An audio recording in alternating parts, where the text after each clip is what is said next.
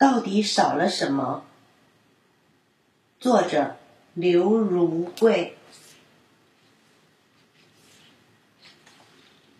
今天早上，妈妈一直想着一件事：到底少了什么呢？妈妈打开冰箱，冰箱里装满了食物，到底少了什么呢？她又打开了米桶，米桶里装满了米，到底少了什么呢？接着，他又打开了衣橱，衣橱里挂满了衣服。他想了又想，到底少了什么？他倚靠在窗户前发呆，觉得好像少了什么，但是到底少了什么呢？这时，一片绿叶飘啊飘的，飘到了窗前来。妈妈拾起那片绿叶，想了一会儿。疑惑的表情渐渐变成了笑容。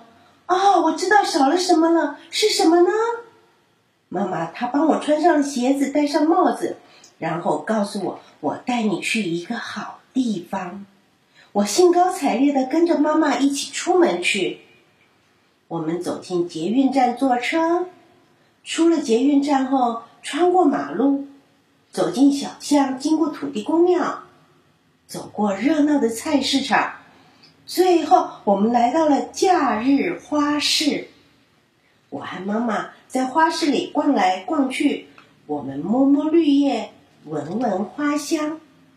我们在一家花店前面停了下来，老板热心的介绍各式各样的花，然后为我们挑出一盆开满了白花的盆栽。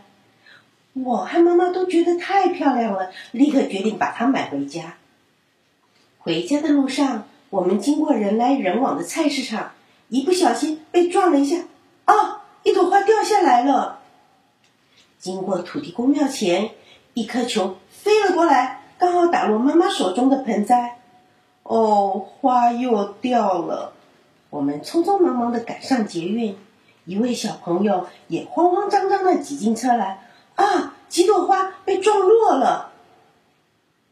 我们在巷子口遇到了隔壁的林妈妈，妈妈和她聊天，我和小狗玩耍，谁也没有发现花已经被小宝宝拔的只剩下一朵了。